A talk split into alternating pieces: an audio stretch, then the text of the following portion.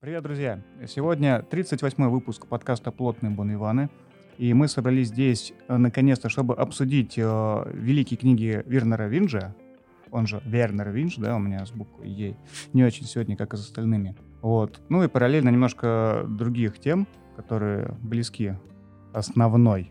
Да. На меня смотрят два Глаза. Две, две пары глаз, Два. которые пожрали в KFC. Кстати, этот выпуск в опасности, потому что традиция, традиция утреннего мак-завтрака была уничтожена. Да, в общем, э, ни для кого не секрет, что ситуация тяжелейшая э, во всех сферах экономики. Аккуратно. А, Да, ну так э, дисклеймер, да, то, что ведущие как бы имеют э, уши, глаза и другие органы чувств, они, в принципе, в курсе текущей э, ситуации, но в силу того, что наша программа имеет определенный вектор направленности, мы не будем обсуждать все, что творится вокруг, и сконцентрируемся на все-таки наших темах. Так вот, что же будет с книгами дальше? Вот, короткий ответ — да. А Более развернутый э, озвучила на запрещенной «Медузе» Галина Юзефович. Вот, а также ряд других э, деятелей литературы тоже высказались э, со своими прогнозами.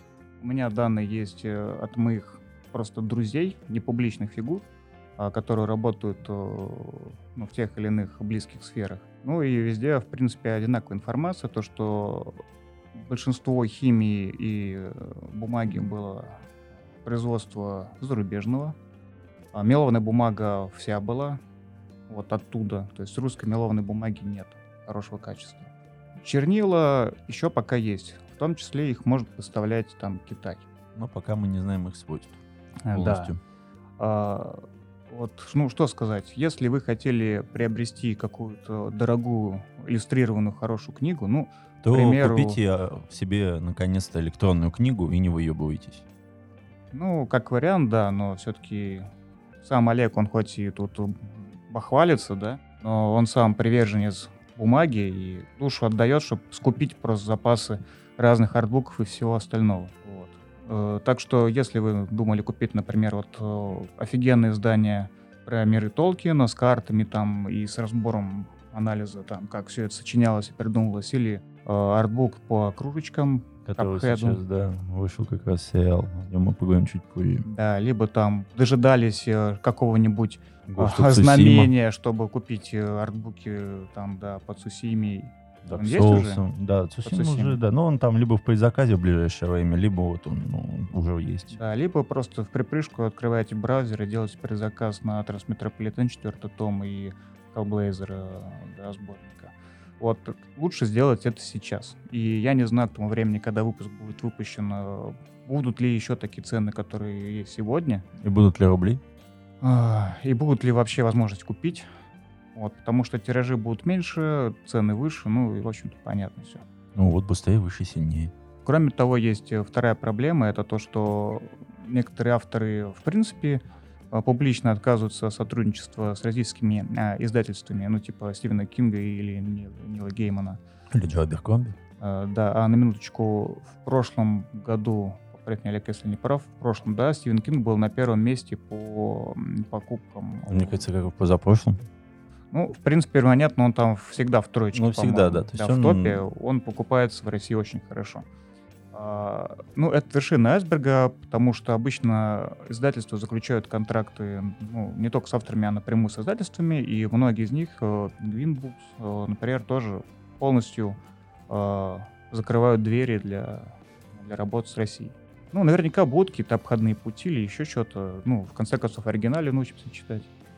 Но проблемки будут явно. Ну, с другой стороны, у нас не так много проблем, как у людей, которые строили свои подкасты вокруг фильмов. Ну, ты знаешь, с фильмами может быть проще, потому что, мне кажется, людей, которые смотрят фильмы с субтитрами, их гораздо больше, чем те, которые читают книги, книги с субтитрами в оригинале. Как у просто. Молодец. А это была не шутка. Вот. Но я к тому, то, что гораздо проще просто перевести фильм, чем книгу, очевидным образом. Да. Хотелось бы уже сказать спасибо за внимание, мы пойдем, но впереди еще целый выпуск.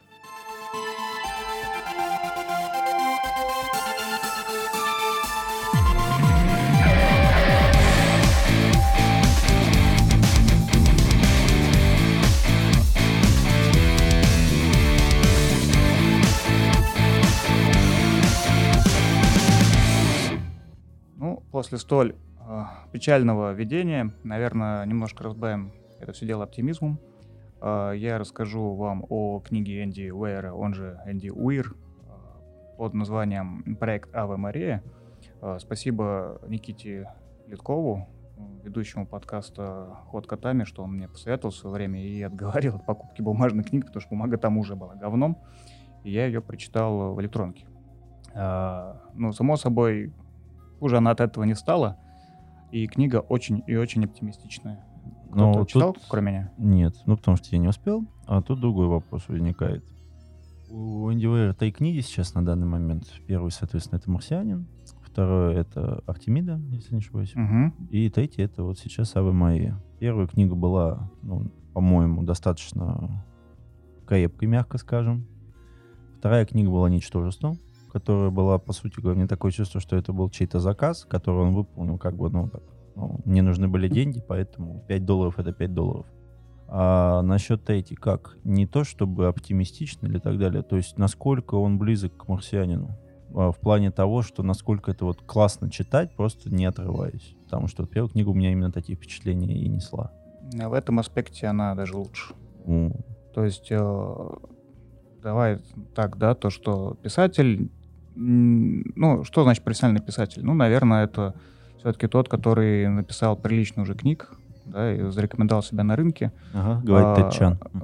Энди Вейер, он как бы, он попал очень вовремя с экранизацией. Ну, его Мэтт Дэмон как бы сильно вознес, сильно помог э, в продажах.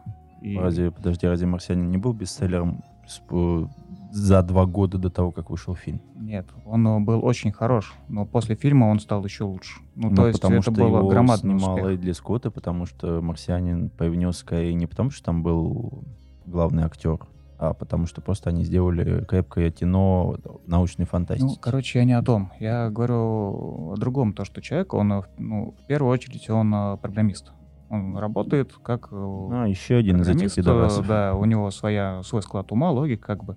Э, И его марсианин, он был хорош именно тем, что он был а, достаточно наивен, но при этом э, хорошо проработан с научной точки зрения. Но при этом э, без каких-то там фундаментальных предпосылок или футурологических прогнозов. Там была очень простая ситуация. Это, ну, я не знаю, вариация таинственного острова Жюля Верна. Вот человек выживает.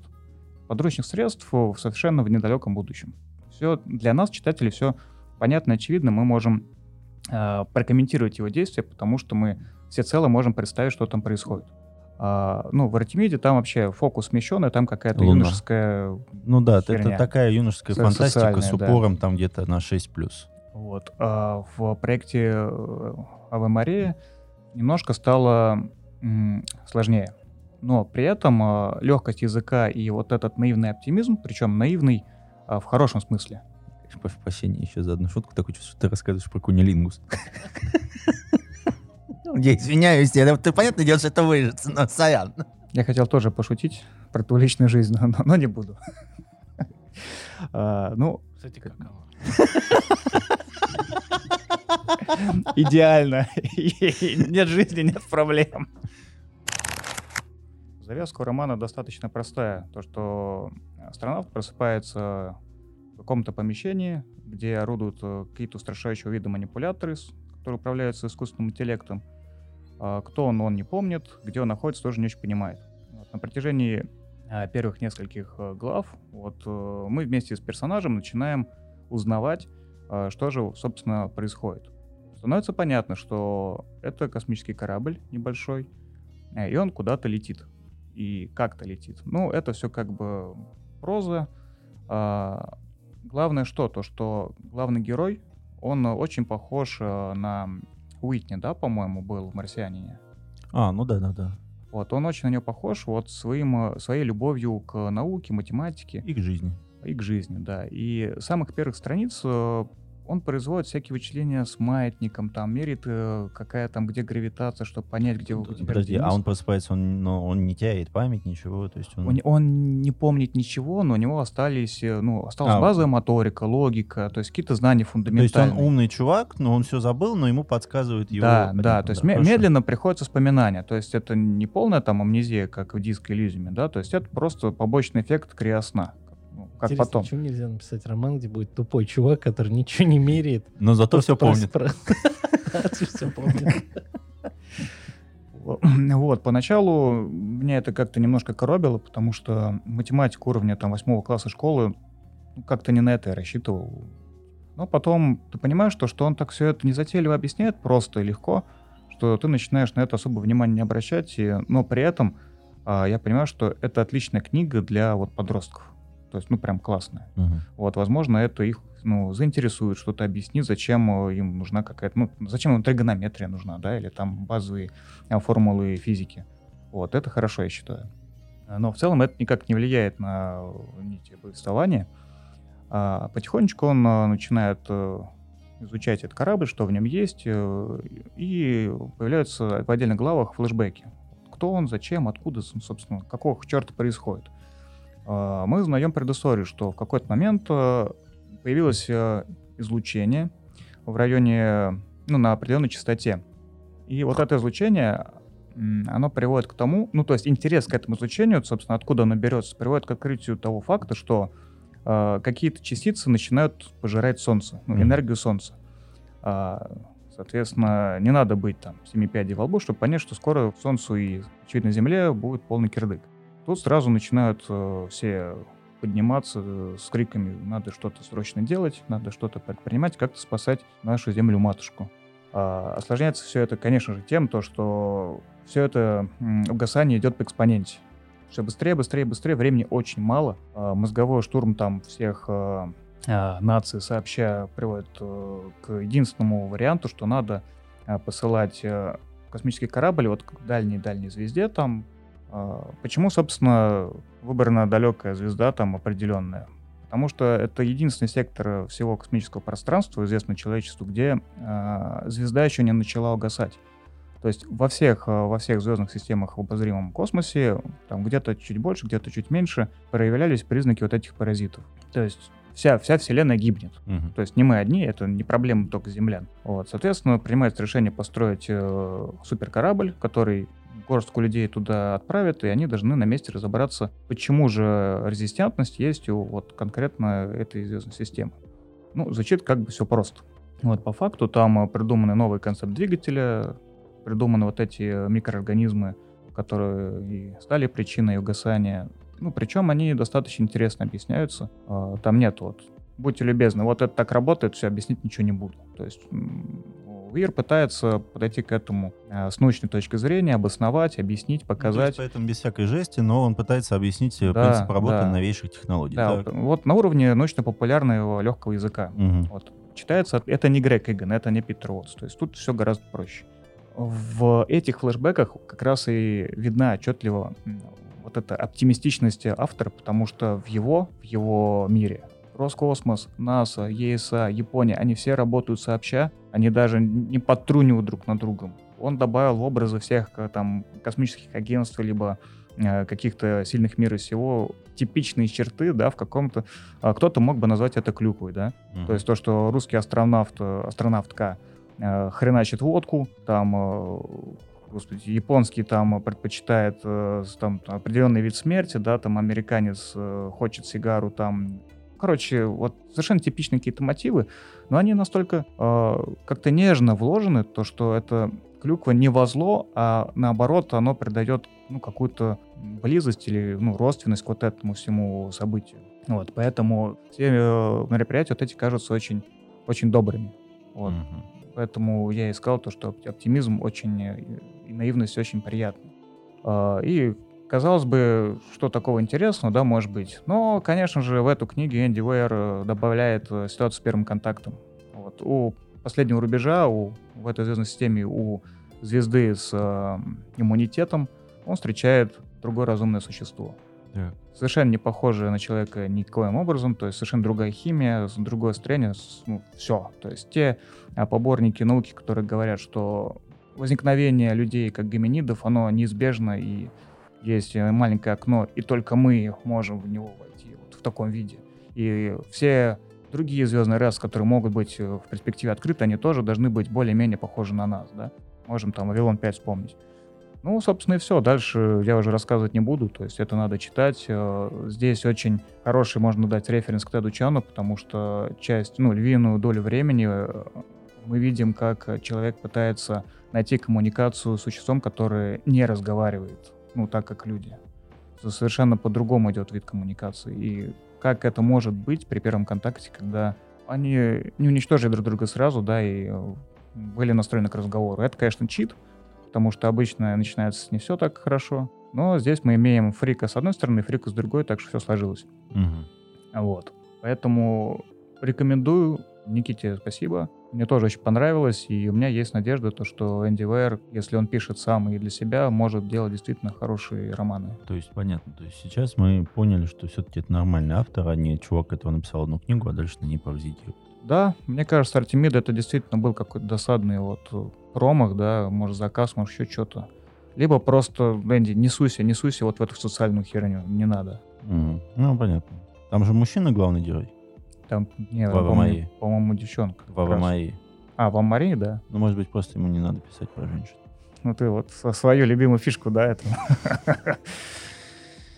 А, Никому не надо писать про женщин. Особенно Вилли Гибсону. особо слюнявому Вилли.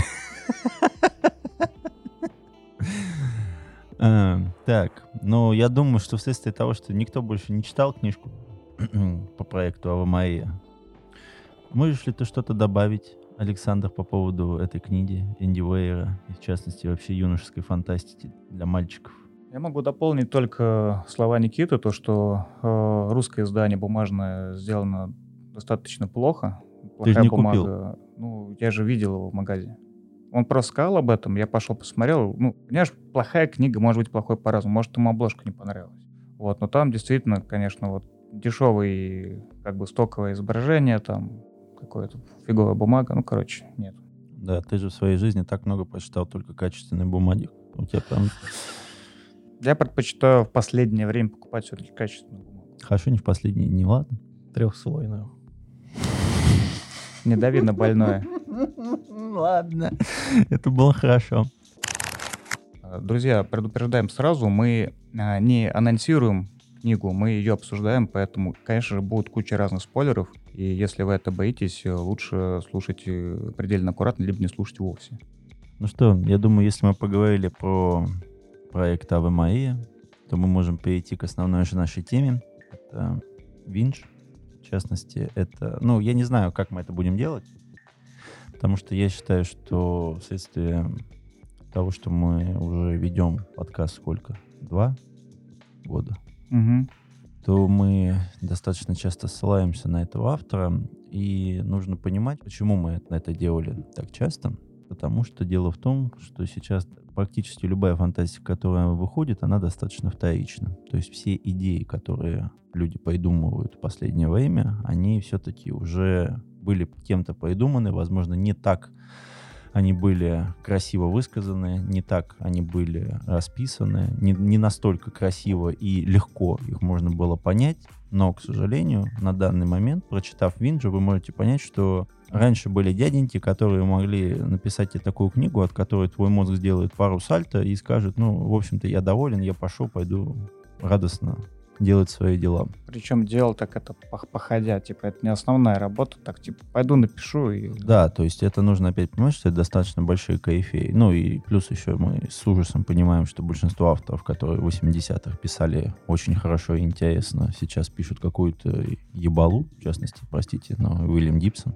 Поэтому сегодня мы поговорим про основную, можно сказать, трилогию Винджа, которую достаточно многие люди прогрессивные Слушай, ну ты, конечно, про Гибсона зря так это... А хочется что, возразить, но ладно. Мы с тобой читали последнюю его книгу. Тебе понравилось? Я Ну, я бы не сказал, что это там, типа, отвратительное, безрадостное дерьмо. Хорошо, оно не отвратительно, оно никакое, я его не помню. Окей, э, ну, можно... Я все помню. Что? Это было про девчонку, которая там делала вот это через телеуправляемого робота в параллельной вот это, ну, там, типа, в параллельном мире, э, пытаясь предотвратить войну. Причем это, ну, типа, трилогия, вот это агент влияния, по-моему. Молодец. Хорошо.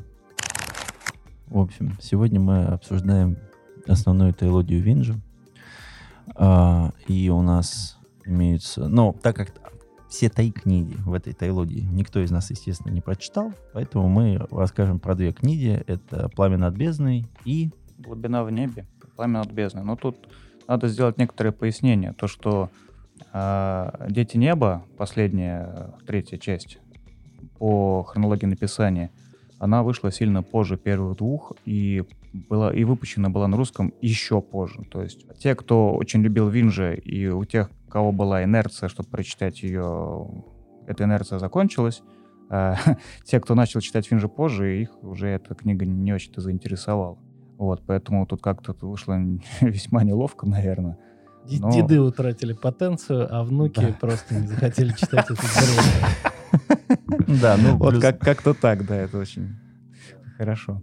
Да, нужно понимать, что люди, которые захотят почитать Вернера Винжу, вы должны сейчас понять, что это не современная литература, вам не будут ничего разжевывать, у вас не будет там истории, там вам не будут рассказывать по кусочкам истории нового мира, воссоздавать вам какие-то события, которые привели к тому, почему их мир книжный отличается от современного нашего и так далее. То есть Вернер Винч, он любит по жести, он кидает тебя максимально в самую гущу того, что происходит, и только попутно ты по каким-то вторичным кусочкам и отрывам тебе там кто-то кидает диалоги, ты начинаешь понимать э, вселенную, в которой происходит событие. То есть это и о возможностях технологий в этом мире, и о теории Вселенной, которую, соответственно, Винч э, продвигает, ну, про то, что насыщение частиц э, от уровня к уровню идет. Это, Зоны мысли, да. да, да, да. То есть все это, ну, во-первых, нужно иметь определенный багаж вообще знаний на то, чтобы это читать и понимать, ну, то есть это хотя бы хоть какие-то законы физические. И плюс еще дополнительно к тому, что тебе не особо объясняют э, работу между расами, работу между вообще организациями, работу между какими-то кораблями и так далее. То есть все идет, ну, как будто, как будто это уже третья книга в серии, тебе уже было все объяснено давным-давно, типа, чувак, если хочешь, нагоняй. И поэтому, если вы захотите что-то прочитать из творчества Винджа, то нужно понимать то, что с вами не будут цацкаться, и нужно хотя бы 100 страниц вот, ну, осилить, я бы это так назвал. Потому что первые 100 страниц достаточно тяжело идут.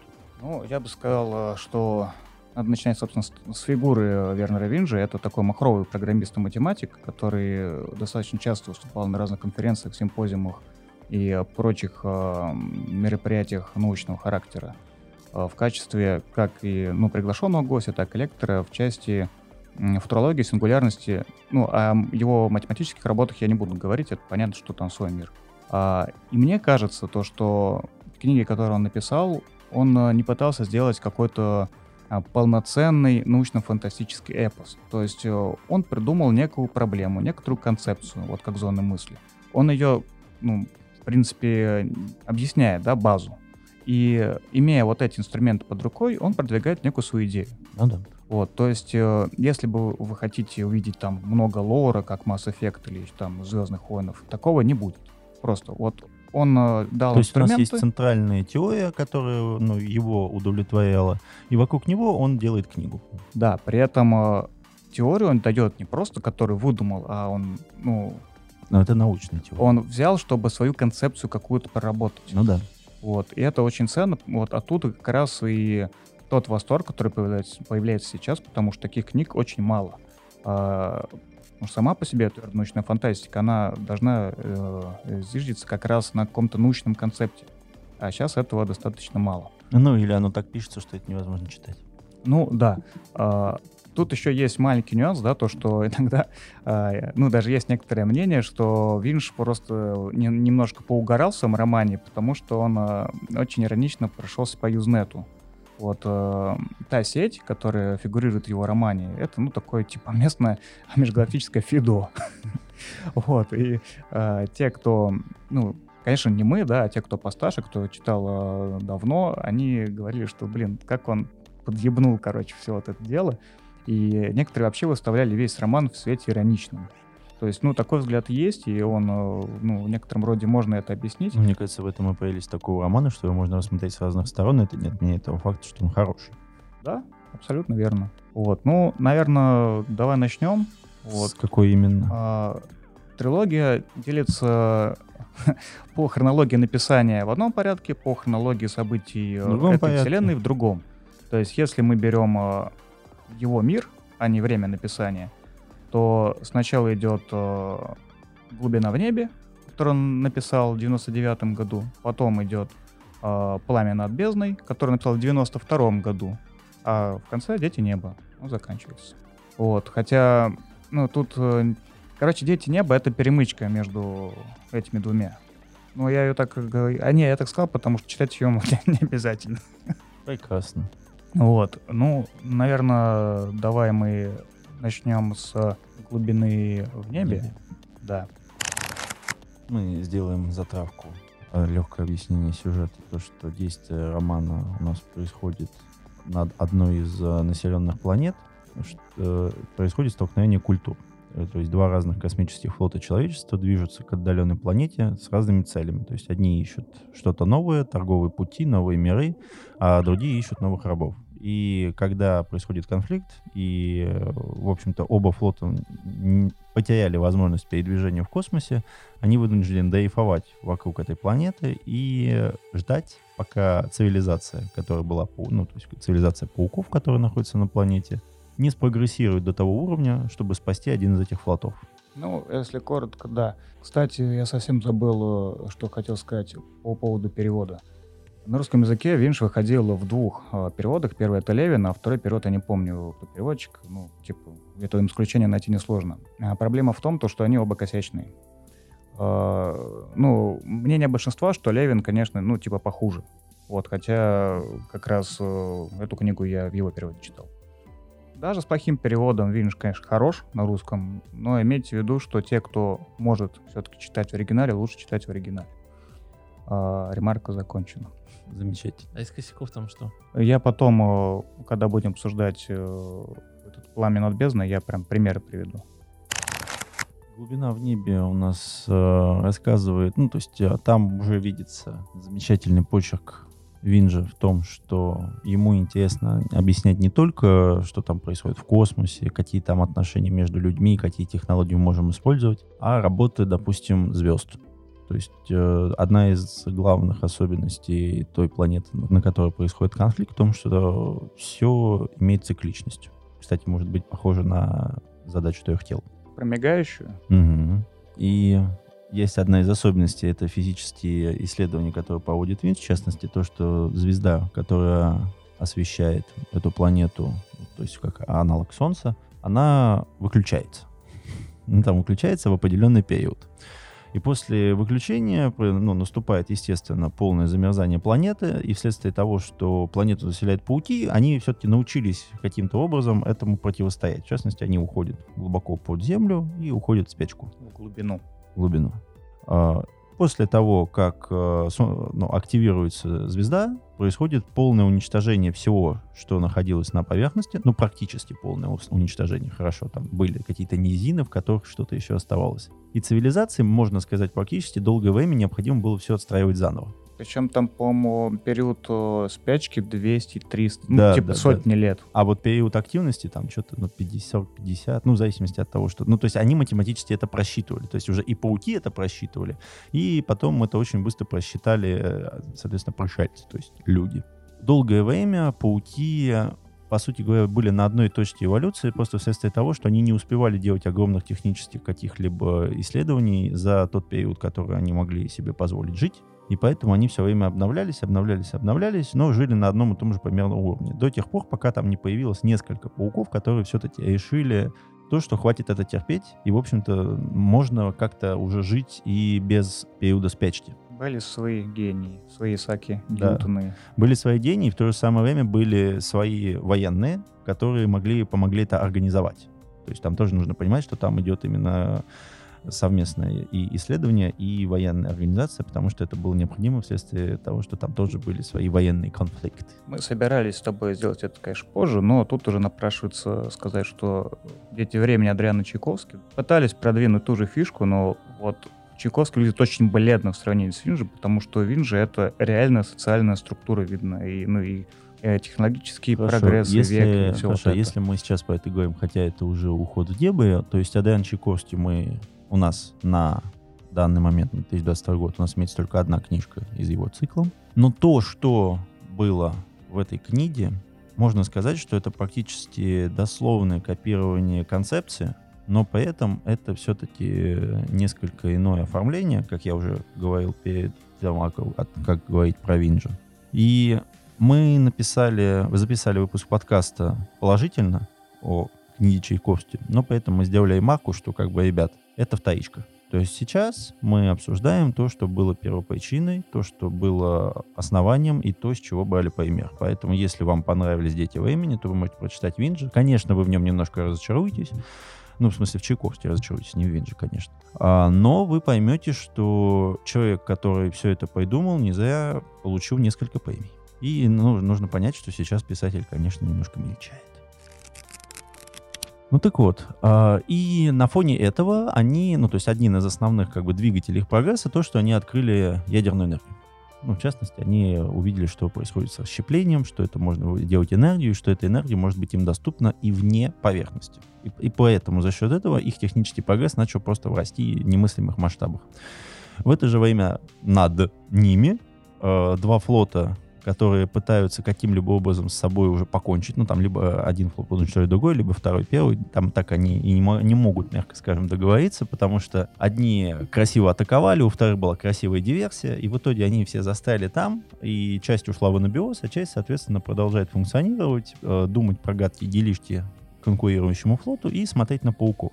При том, что надо было понять, что с самого начала флот достаточно скептически относился к этим существам, просто вследствие того, что, ну, типа, это какие-то там чурбандосы вообще непонятные, типа, ну, на пауки там более-менее, но они там в каком-то странном техногенном веке живут, пошли не в баню, это вообще тупое ничтожество.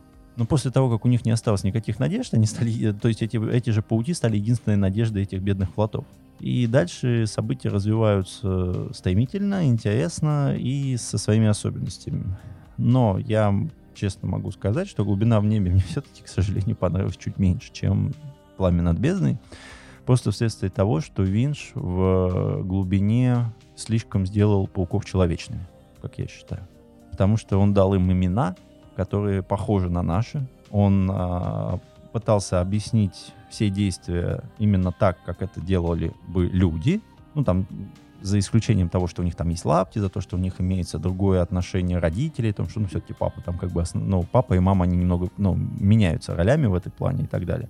То есть он физиологию хорошо просчитал, а вот именно способ мышления он сделал близко к человеческому, мне это понравилось меньше, потому что это уже слишком какое-то очеловечивание. Мне это после бездны я бы посчитал, что это послабее. Я бы сказал это так. Но на самом деле книжка великолепная, концовка, ну, тоже, мягко скажем, неплоха. Поэтому, если вы хотите именно окунуться в такой прям хардкорчик, это прям к вам заявка. Ну, у меня мнение противоположное. Мне глубина в небе больше понравилась. Ну, хорошо.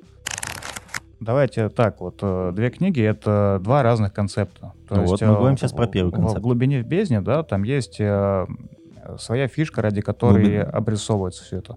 С самого начала встреча двух э, флотов, да, это встреча двух Э, империи, которая построена по разным принципам. Вот э, Кэнг Хо, они же Джен Хэ, да, в зависимости от перевода. Да. Вот, э, собственно, это такой жирный референс к китайскому герою 14 века, там, династии Мин. Вот. Они торговцы, да, они пытаются связать всю вселенную вот, ну, на основе каких-то прагматических вещей и торговли что, в принципе, не лишено какой-то логики, потому что именно так человечество, наверное, развивалось там в свое, время. Ну, понятно, торговля, бизнес, да. бизнес, деньги, деньги, вот. развитие. Ничего личного, но они по своему кодексу э, должны быть эм, эмпатичны своему клиенту, то есть они не должны его там ну, сразу подвергать угрозам, пыткам, прочее. Ну, то есть им выгодно, чтобы он а, с ними работал, э, ну, полюбовно, грубо говоря.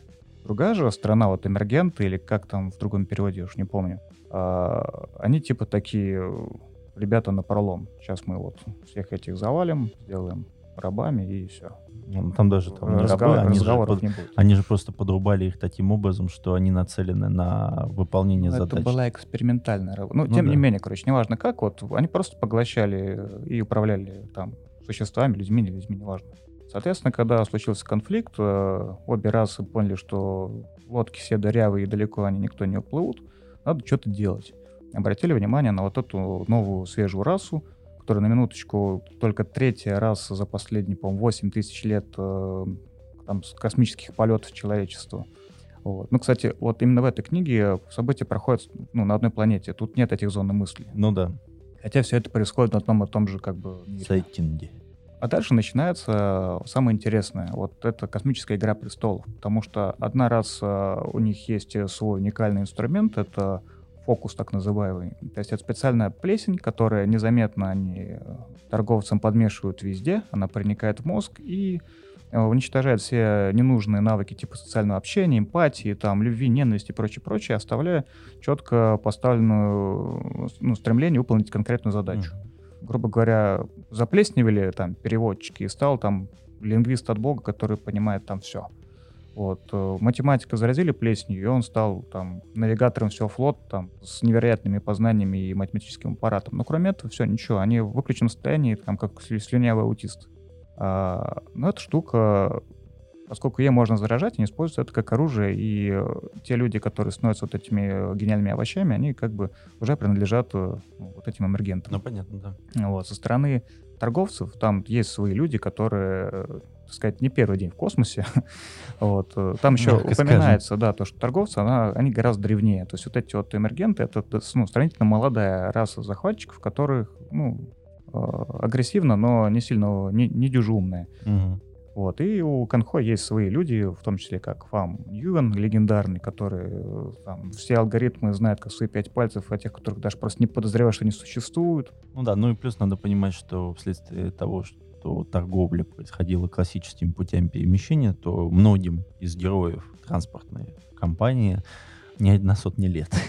То есть это, о- это огромный опыт в плане ведения любых боев и огромная выдержка людей, которые многое пережили, и они очень хитры, они умны, и что самое главное, мудры. Ну, что, для, что достаточно странно для людей, которым там 25 там, лет и так далее. Ну, то есть потому что надо иметь определенную выдержку, потому что если ты летишь 50 лет от одной точки до другой, ты не можешь знать, что будет в другой точке. Уже за 50 лет много что могло произойти. То есть это достаточно интересный конфликт, который ну, занимает, можно сказать, одну из часть книг, и она уже тянет на самостоятельное произведение, если бы не как бы то, что у них имеется дополнительная раса, на которую необходимо каким-то образом взаимодействовать, чтобы она помогла именно той компашке, которая это все и бы захватила. Мне кажется, вот эти пауки, они были скорее как, э, ну, как это называется? Оттеняющие. МакГаффин, да, типа, Ну да, который да, должен да, да. двигать сюжет вперед, но при этом он просто на примере пауков э, сделал ну, свое видение, не знаю, там, социализма, пау- паукизма, я не знаю, как это назвать. Причем особо это не маскируя. То есть э, вот э, тот э, финт с мигающей звездой и с цикличностью, он, ну, типа, заканчивается сразу же, там, чуть ли не в начале, когда они научились делать всякие там вот эти скафандры и прочую защиту и начали термоядерную энергию использовать Ну да, да. в своих целях. Все, как бы уже плевать на эту звезду. Они и так автономны. А дальше уже начинаются вот эти подковерные игры, интриги там, э, ну и все то, что мы видим и, людям не чуждо. Ну, конечно. Вот. Ну, поэтому я все равно считаю, что проработка каждой из теорий, она отличная. Ну, по поводу пауков, ну, тут, опять же, у нас по- по-разному может быть мнение и так далее, но это не отменяет того факта, что, ну, больше никто так не придумал.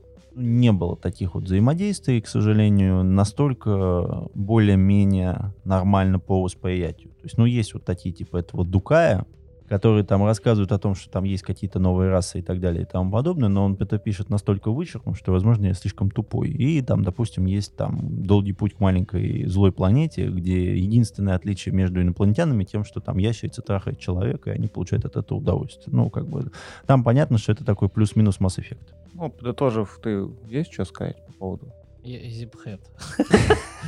Все похуй. Я не знаю, что ты хочешь, я сказал. В принципе, к тому, что вы добавили. Я помню, ты в свое время говорил, что тебе, кстати, собаки меньше понравились. Я и сейчас говорю. Ну, в принципе, никаких сомнений нет, что про собак я тем более читать не особо хочу. То есть пауки ему не понравились, а собаки еще хуже.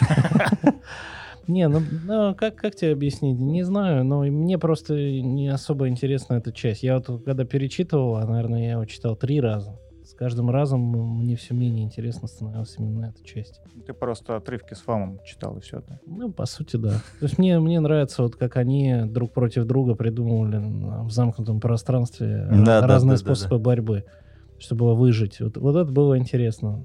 И еще раз говорю, в принципе, я мог бы себе представить полностью изолированную эту концепцию без а, попытки окучить новое общество, которое они нашли там. Тут согласен. Ну, кстати, вот как ты правильно сказал э, про бой, мы просто с Олегом сейчас э, на этом внимание не фокусировали. Э, у Винжа очень-очень много маленьких деталей, которые вот располагаются то там, то здесь, вот везде.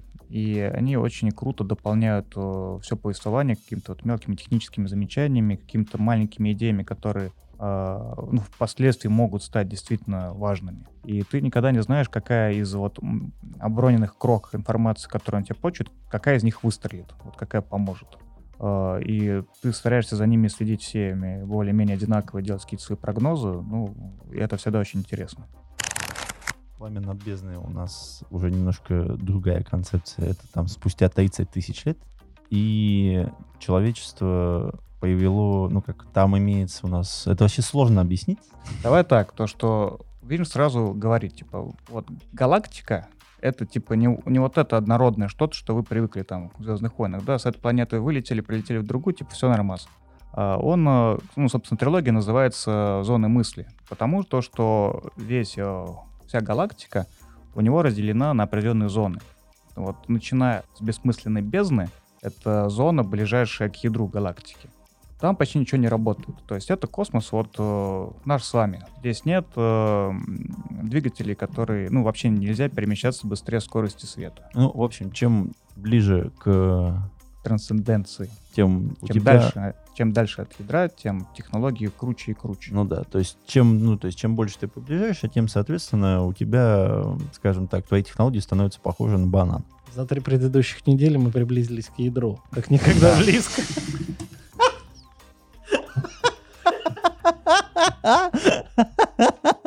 И скоро нам придется общаться с собаками.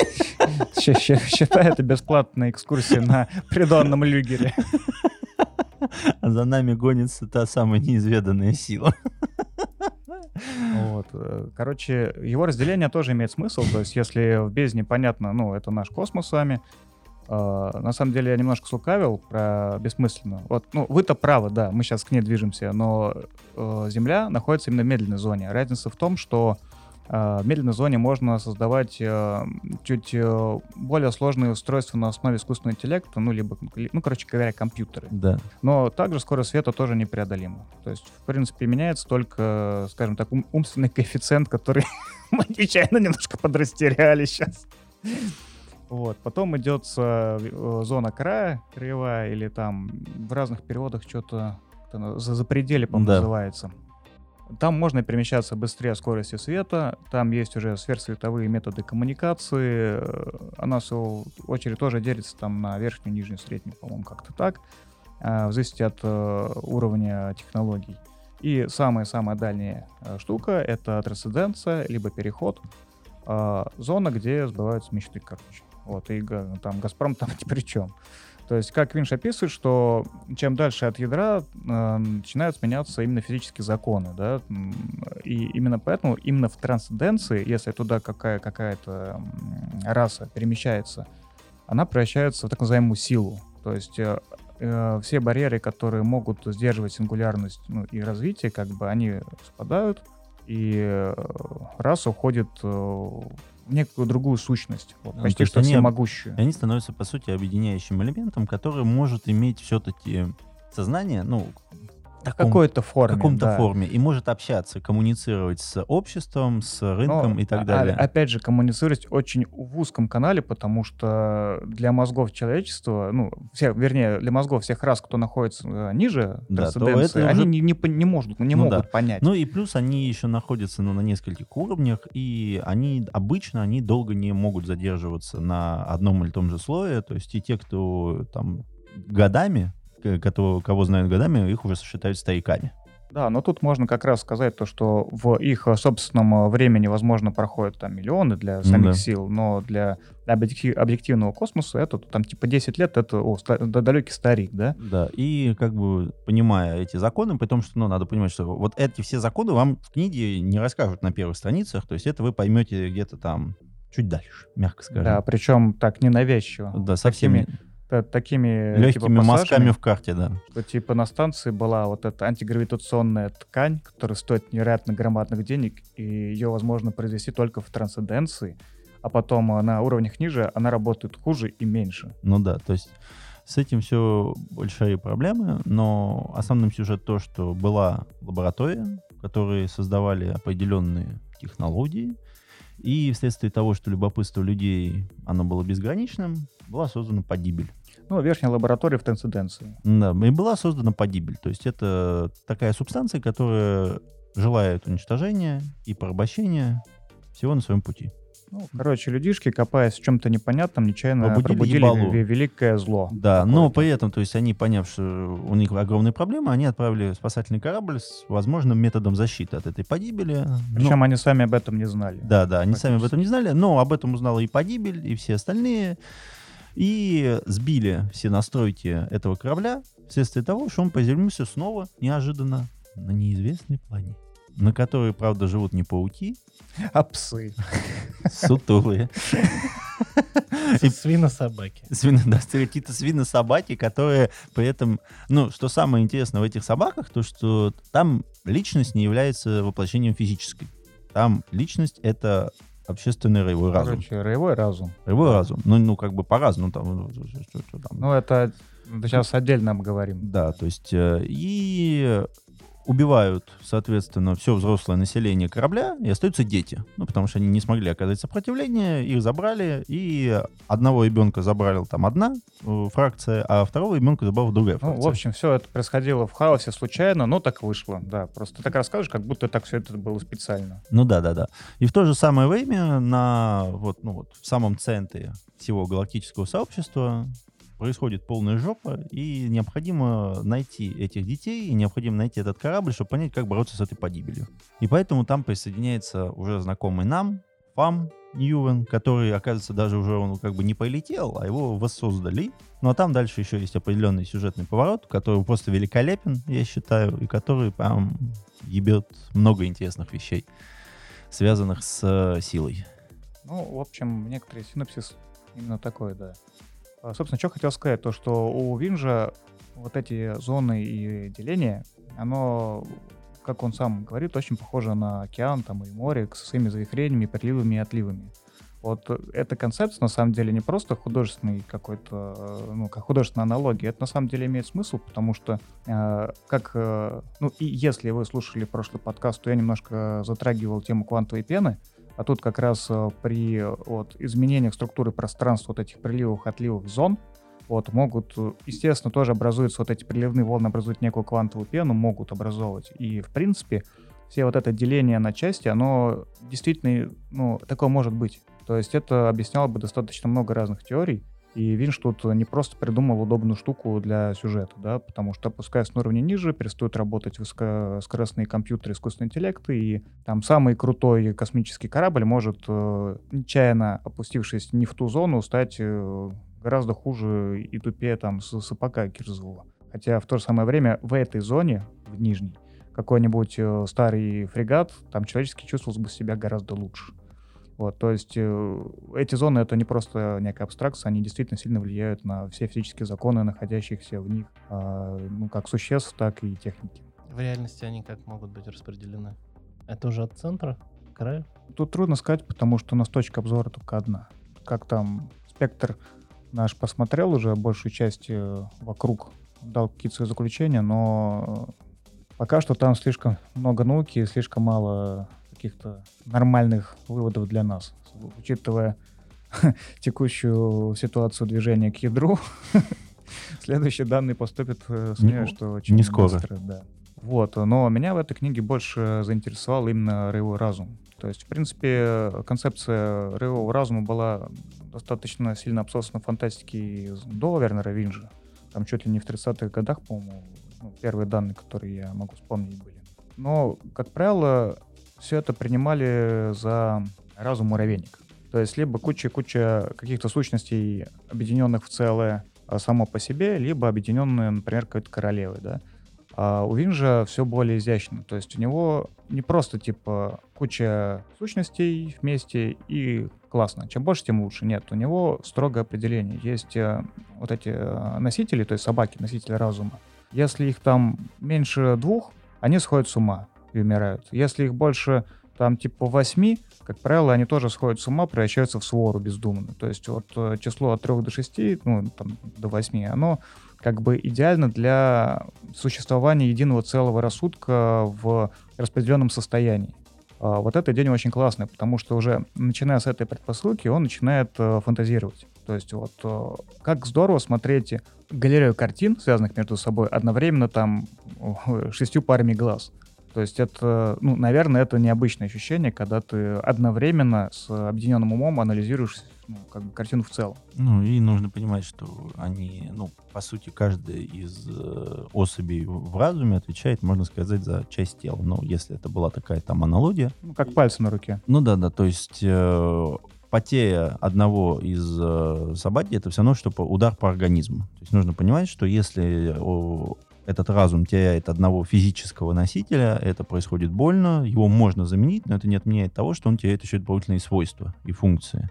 И поэтому в книге достаточно неплохо описана селекция, потому что ну, там есть некоторые индивиды, которые являются предводители- предводителями своих э, фракций.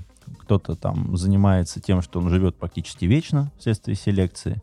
Кто-то улучшает себя насколько только возможно, уничтожая практически там часть населения, потому что ему необходимы чистые какие-то гены и так далее. А кто-то там стал машиной для убийства вследствие уже вышеупомянутой селекции, по сути, являлся проектом одного из, вот там, свежеватель назывался он. Стальной. Нет. А, Бу- шкуродер. шкура- ну, где свежеватель, где шкурадер и булат. Ну, то есть, который Сталь, ну да. стальной, да, стальной булат. Булат как, как у соседа. Ну, в общем-то, что за отличие? То есть это, и поэтому это одна сторона. То есть э, это ребята, которые жили в Средневековье тоже, надо понимать. И тут они, у них появля- появляются млекопитающие, на которые они смотрят так с опаской, и появляются технологии. То есть на стороне одной фракции есть девочка с компьютером, соответственно, компьютер может помочь им дать новый прогресс в науке.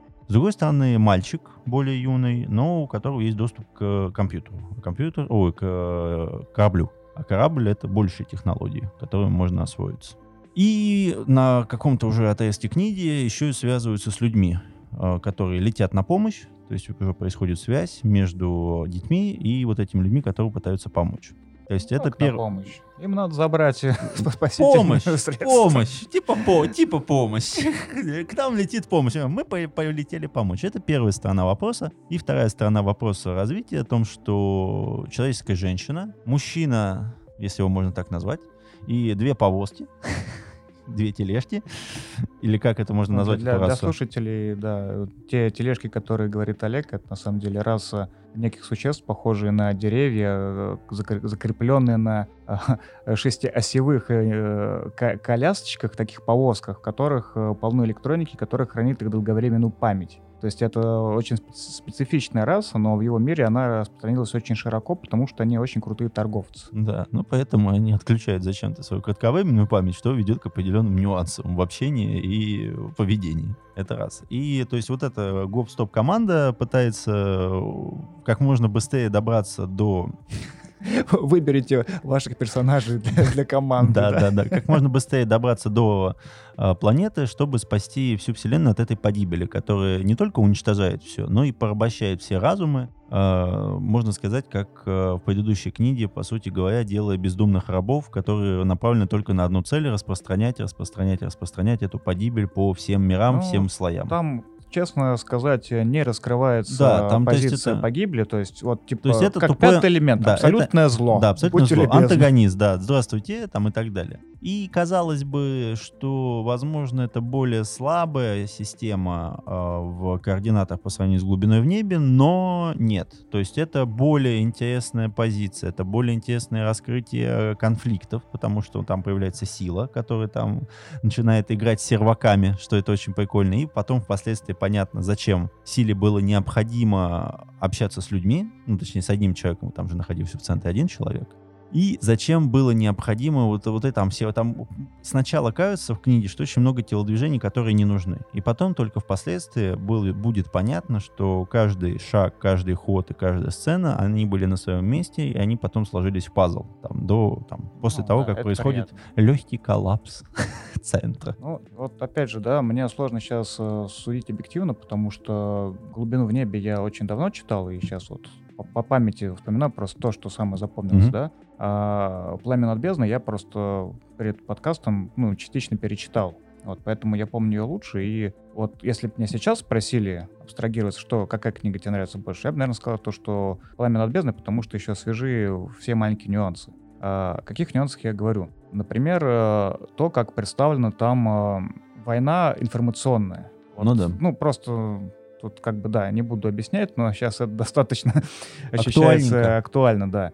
Из-за того, то, что ящик Пандоры открыли э, земляне, э, нью- нью-йоркцы, как то оно называется. На самом деле э, тут ничего не связано с Нью-Йорком, это с норвежского «Старая земля», со старонорвежского.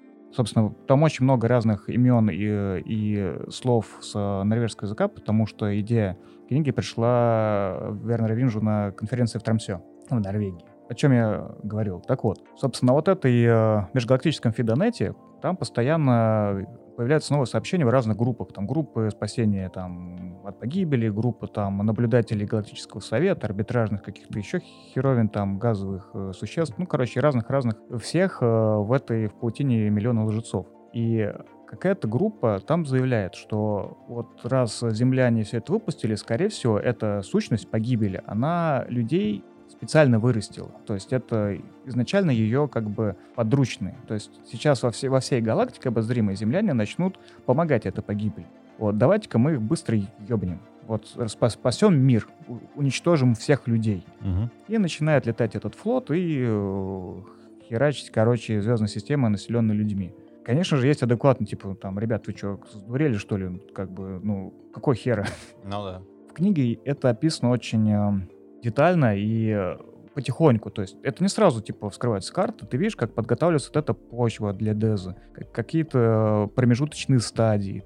Ты еще не понимаешь, куда это ведет, но начинаешь догадываться. Но потом становится слишком поздно уже что-то делать. А, И вот это тяжело переживается в книге. Ну, то есть, э, Винш, конечно, не мастер сентиментальности, но когда ты читаешь, как уничтожают там э, родную звездную систему одного из героев, как-то немножко грустненько.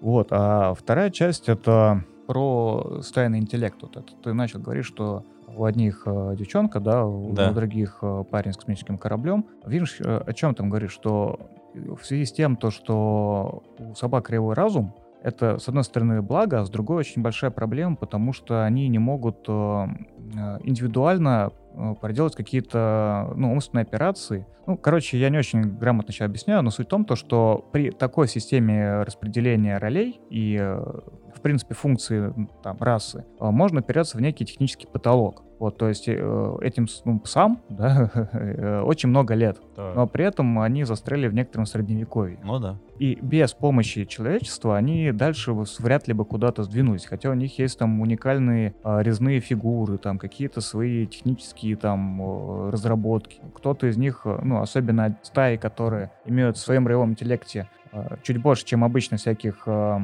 как это назвать не дебилов, а уникальных гиков, да, они начинают выдвигать какие-то новые теории, вот. Ну, плюс и вот, возвращаясь к разговору о и, там, химии и биологии, да, там описывается, что собаки общаются путем там, всяких э, низкочастотных и высокочастотных звуковых волн, который идет из разных э, этих мембран на их теле, и в связи с этим тоже у него ряд моментов, когда э, это используется по сюжету. То есть э, те вещи, которые он э, задействует, они э, Эффективней, функциональны. Вот, в общем, да, действительно, книга, конечно, классная. Но в моем переводе я очень удивился. э, Ну, я читаю, и там равно говорит о Фа- Фаме Ньюине. То есть, Ну да. чувак, выросший на феодальной планете. Я такой, что? Чувак? Типа, я открыл оригинал, нашел эту часть. Думаю, найду я там dude или не найду? То есть в оригинале там Фэла. Ну, то понятно. есть э, не чувак, а все-таки там, не знаю, этот парень, выросший там, а, часто там этот квест. Блядь, ребят, квест это в подвале на авиамоторной есть, там квест один. А то, что вы вот пишете, да, все-таки, ну, Ой, давайте не ой, будем это ой, ой, ой, нашелся, Ну, вот эти мелочи, ну, на эстетик. самом Так. деле, мне вот Олег портили вот все-таки Я- атмосферу. А Так, хорошо. А, ну, о разных там просто искоро... Что, что такое синглетный флаг? Я читаю, синг- я себе специально в читалке, короче, отметил, а, посмотреть, что такое синглетный. Я потом открыл тоже ангернал, посмотрел, там синглет написано. Начал уже ковыряться, типа, что же имел в виду Вернер Винч. На самом деле все просто, то есть, где я это видел? В баре, где разные цивилизации сидят, обсуждают какие-то дела, главный персонаж увидел на втором этаже флажок. И пишется то, что, о, этот флажок с синглетом, синглетный флажок, который она уже видела на своей родине. То есть, на самом деле, это просто, ну, индикатор с каким-то знаком, обозначающим а, язык. Трианквилин, что ли, так назывался.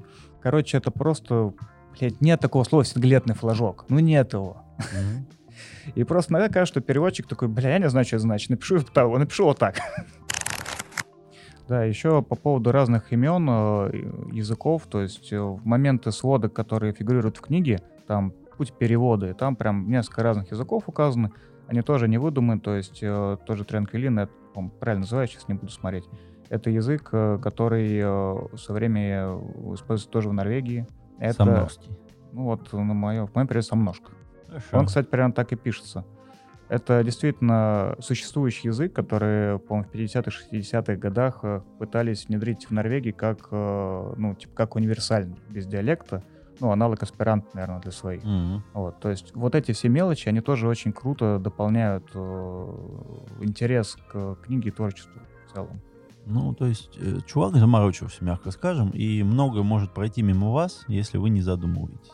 То есть, э, это будет хорошая история, то есть, никто ничего не говорит, но если вы хотите еще чуть-чуть подумать, то это вам даст гораздо больше.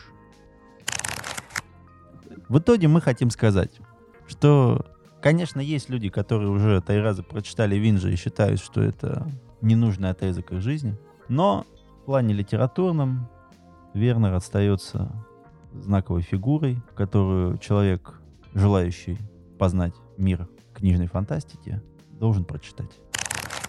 Наконец, у нас есть финальные штрихи, мы можем затронуть комиксы, с которыми у нас тоже, я думаю, впоследствии будут легкие проблемки. А сейчас вышел один из лучших, в общем-то, шотов. Это «Бэтмен. Город. Готэм в газовом свете». От э, создателей Хеллбоя это Миньола, и, соответственно, там еще есть Брайан Агастин. Он является сценаристом. Он написал это. А, Я погоди, там рисунки от Миньола все? ну, Миньола же рисовал, а Агастин, соответственно, делал... Это что-то вообще, вот обложка его, а внутри иллюстрации что-то как-то... Ну, потому что он может в разных, э, извини меня, рисовать, скажем так. Это не тот Миньола, которого вы ищете. Хорошо. э, Мы здесь не будем проводить аналогии с э, произведением Алана Мура из Ада, потому что все-таки это... Сломал мне весь план. Да, потому что мы не... Ну, это сравнивать невозможно. То есть из ада Алана Мура это огромное произведение, граничащее с исследованием, которое было написано, описано, расписано и так далее. Мы уже про него говорили. Саша до сих пор торчит статью про Лондон, в котором он гуляет. Да, Саша? Уже не гуляю. Ну, Уже не гуляет. Знаешь ли, уже Уже не погуляю. Да, уже не погуляет он по Лондону, да. А, то есть тут мы не будем говорить, что исследование по Джеку Потрошителю, Алан Мур первый, он добежал быстрее всех, прыгнул сильнее всех и так далее и тому подобное. А Миньола с Агастином, они поступили по-другому. Они просто показали одним шотом, как бы выглядел Бэтмен в индустриальной эпохе. Одновременно с этим показывают Джека Потрошителя, и э, сюрприз-сюрприз, это не Джокер. А, на самом Хотя он там тоже в одном... да, этом, да, ну там на, Андрей на одной странице он появляется, да, то, что он там просто этот, говорит, что-то... С- Опять этот дебил там что-то там на себя пролил. Да, да, пролил что-то и стал постоянно улыбаться. То есть, если честно, то вот э, Готэм в газовом свете, он немножко похож на декоратора Акунина. Там тоже, там, между прочим, Фандоин искал Джек Потрошитель.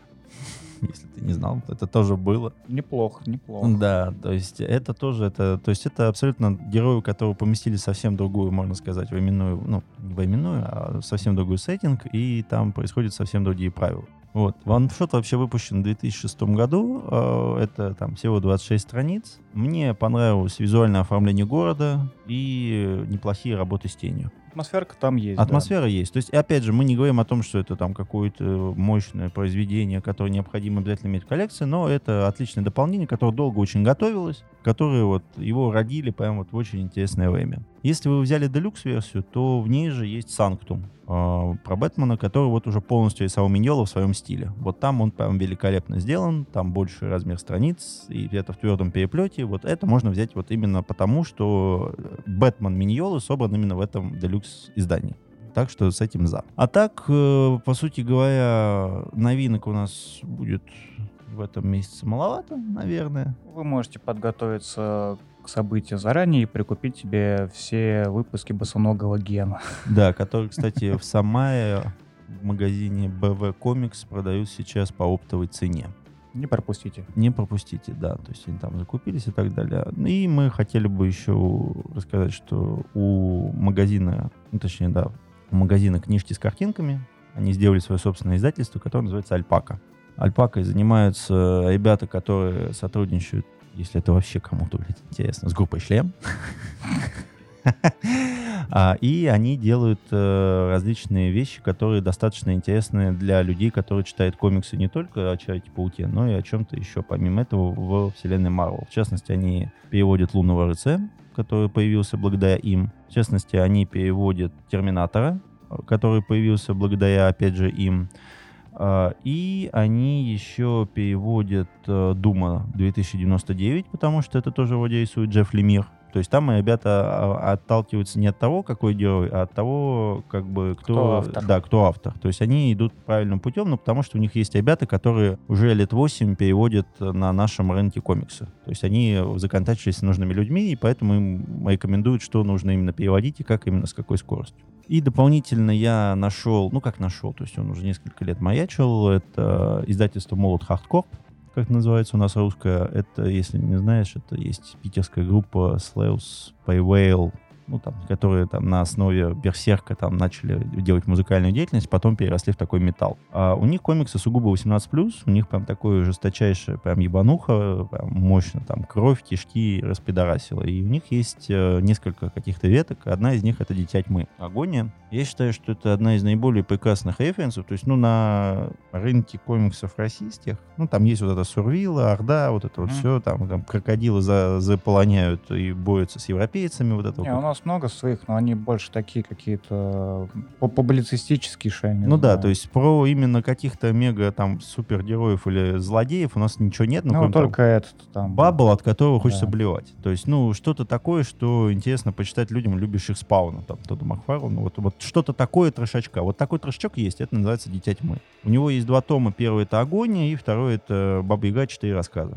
То есть, э, похоже на Хеллбоя, да, но только, можно сказать, это основной референс. Они к нему сделали, что, ну, такое чувство, что это, типа, русский коллега Хеллбоя.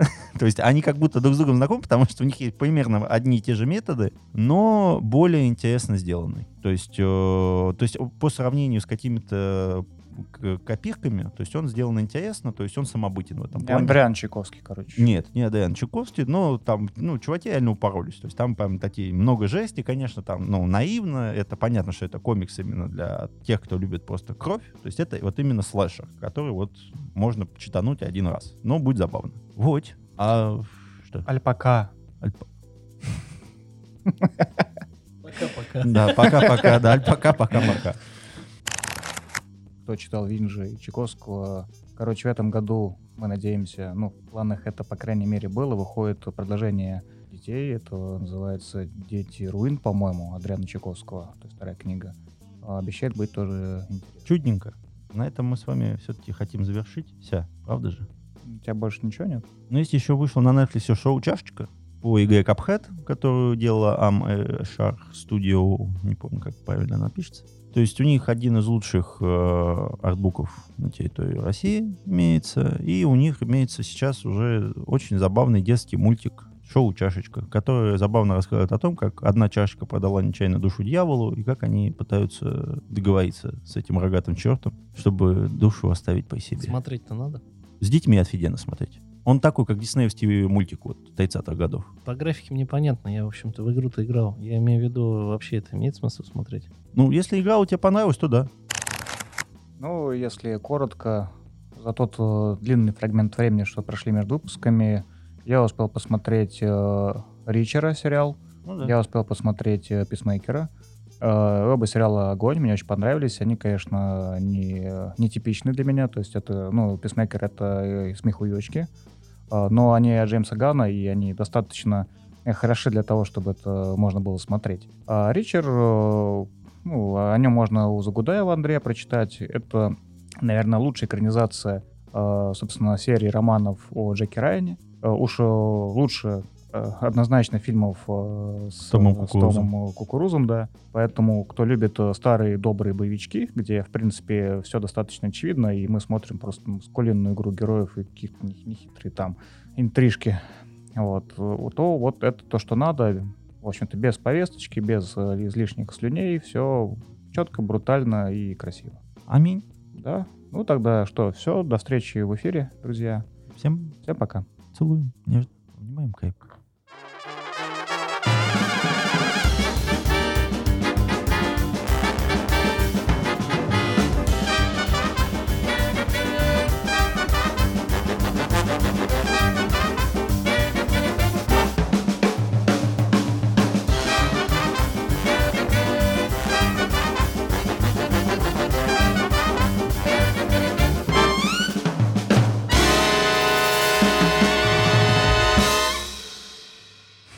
Мир вам, дорогие слушатели. Пис-пи-пис, да, давай.